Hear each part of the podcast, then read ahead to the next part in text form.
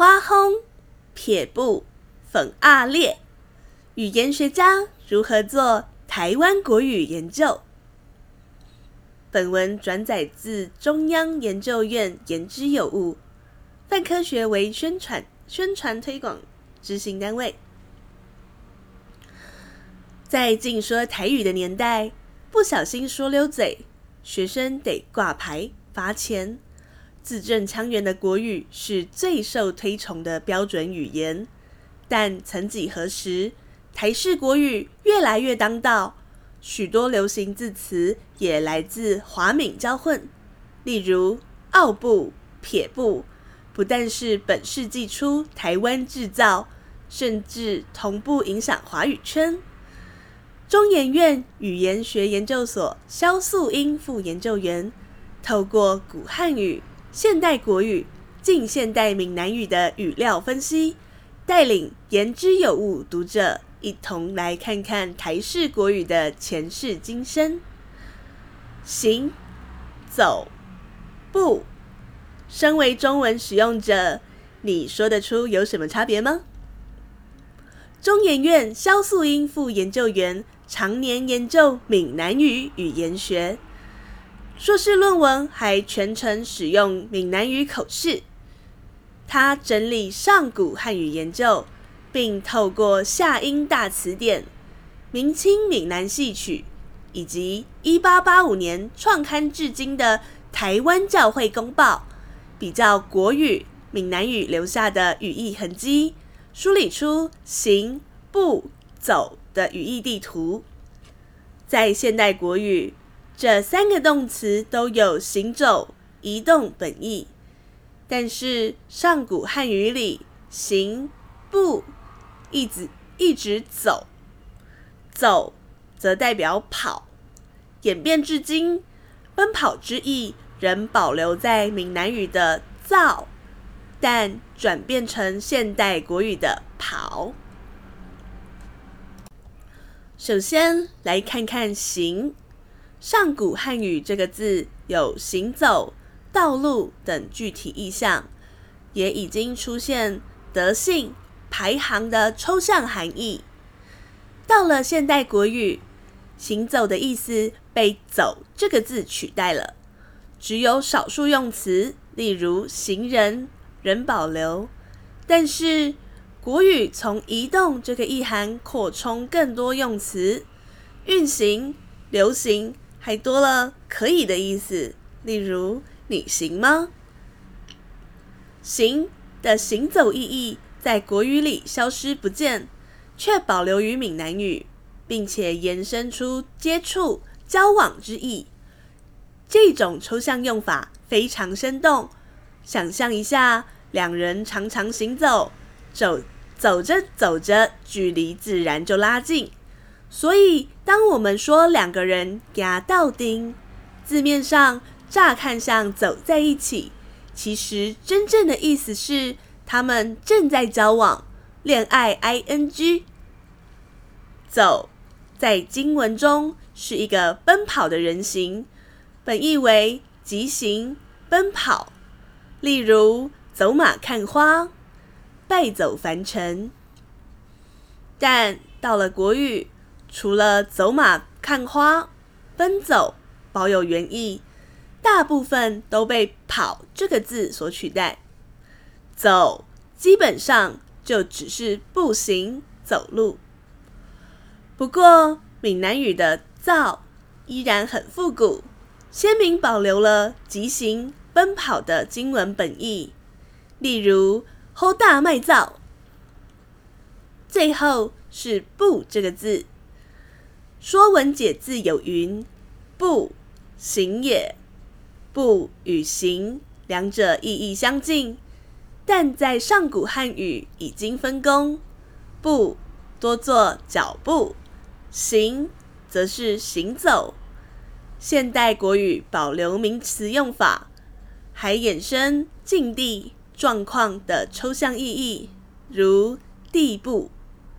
闽南语则扩充出方法、手段的意思，例如“奥步”指的是卑劣手段等等。读到这里，你的脑袋是不是卡了一下？奥步，多数人很耳熟，但想必更写，但想必更习惯写成“奥步”这两字。萧素英解释，这就是闽南语影响渗入国语的明显例子。在台湾的语言脉络下，才出现“奥步”“撇步”这类型词汇。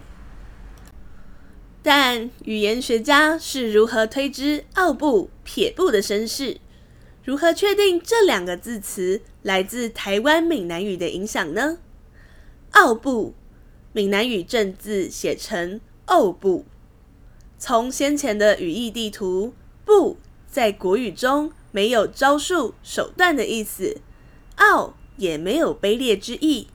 相反的，形容词或动作加“不”。是闽南语的构词方式，用来形容特定的手段与方法。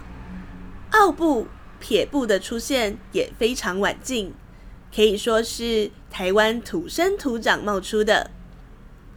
从这些线索可知，奥步、撇步应是从闽南语音译而来，借用相似音，书写表达母语意涵。那么，这几个台式国语如何进入日常语言？萧素英检索《联合报》的联合知识库发现，大约二零零零年后，奥步、撇步才明显见于大众媒体。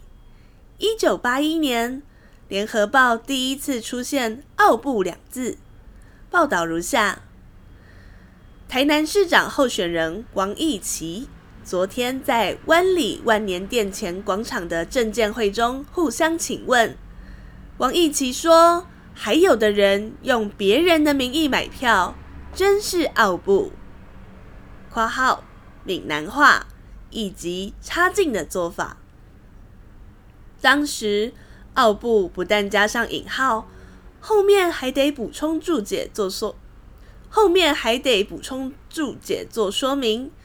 同样的，撇步首度出现在联合报时，也用括号加注说明括号偏方。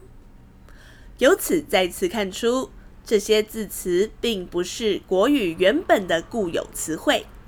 有趣的是，二零零七、二零零八年，奥布的曝光量大暴增，原因不难想象，首要因素是。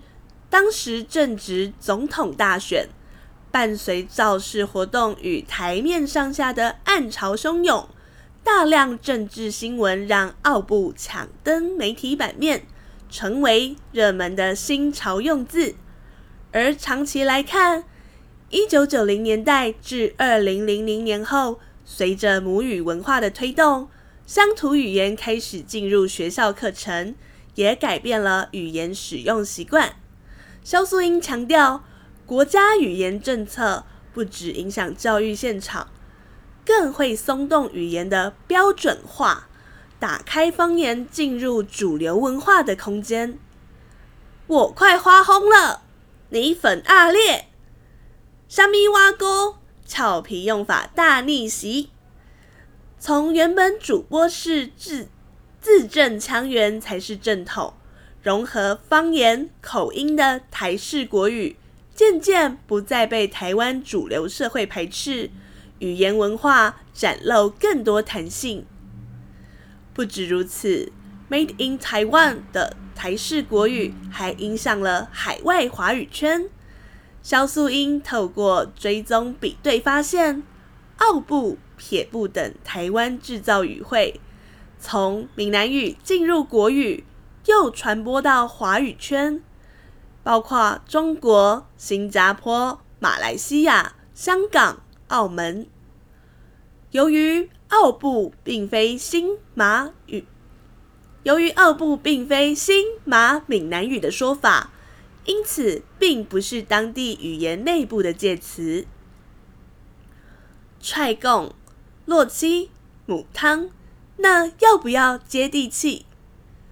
在语言多元、网络时代的影响下，还有越来越多流行词汇从闽南语转化而来。要对方出来面对的踹共、出糗或逊掉了的邋遢，为躲避为躲避特定人物而连夜逃跑的糟咯，表达歉意的歹势，表示不应该的母汤。肖素英分析，奥步、撇步是新造词传达母语意义，糟咯、邋遢则是扩充原本字义，转成母语用法，这些都属于介词。介词是语言相互接触后的自然现象，但大多数是优势语言被借用。相较来说，奥步、撇步。则是本土语言回过头影响国语的特殊例子。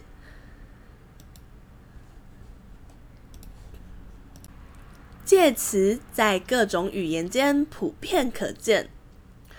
以闽南语为例，有文读、白读不同发音，例如阿里山、阿里山、爬山、爬山。背山，山会发成不同音。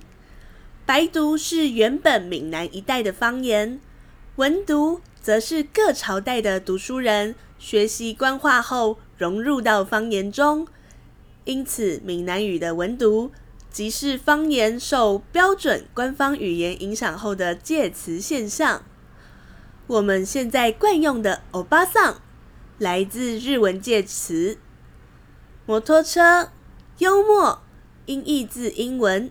当新事物、观念或新用词传入后，原有语言系统若没有相应贴切的用词，经常就会借用外来语。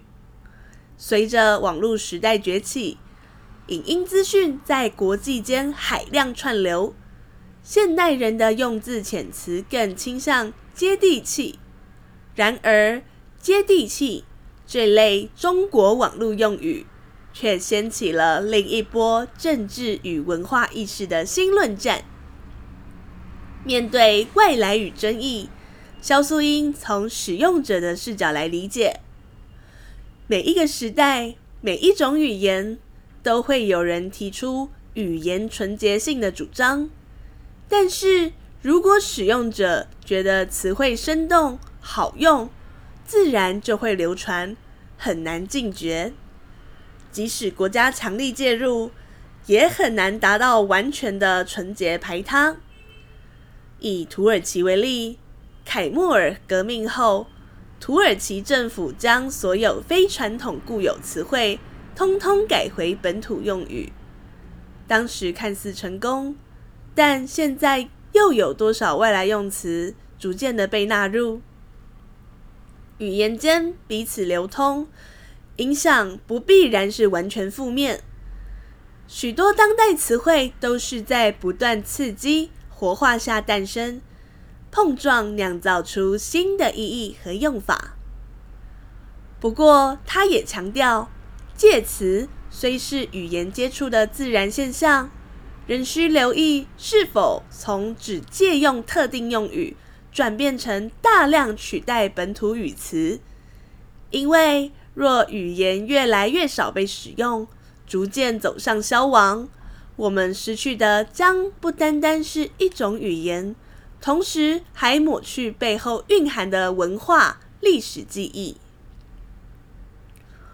每一种语言都代表了一套知识体系、文化视野，从词汇。就能反映出社会结构与价值观。萧素英说，例如汉语的亲属词汇与父系社会结构密切相关，对父亲的兄弟区分极细，伯父、伯母、叔父、叔母，但称呼父亲的姐妹、母亲的手足、姑姑、舅舅、阿姨。就没有长幼之别。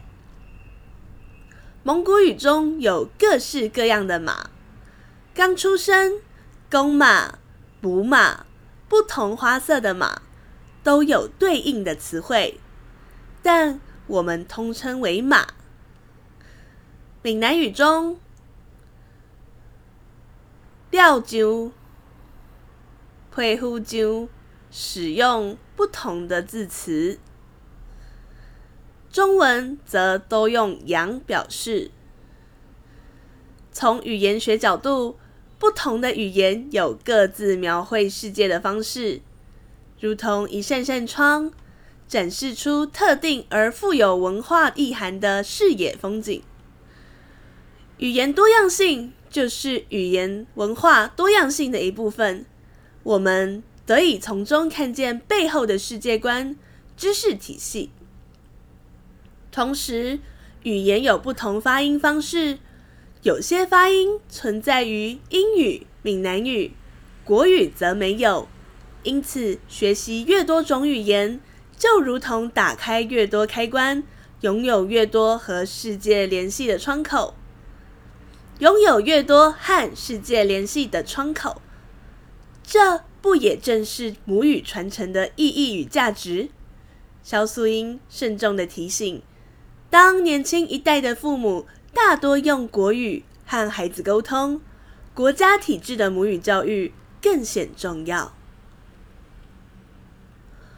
母语教育使用机会都会直接影响一般人的语言态度。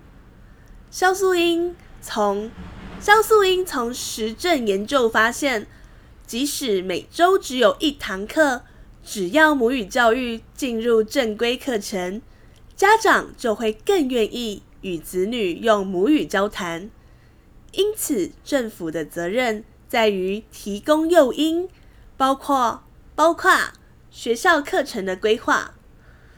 其次，则是工作需求，很多医学系学生会特别练习台语，但是如果到了大学才从零开始，难免比较辛苦。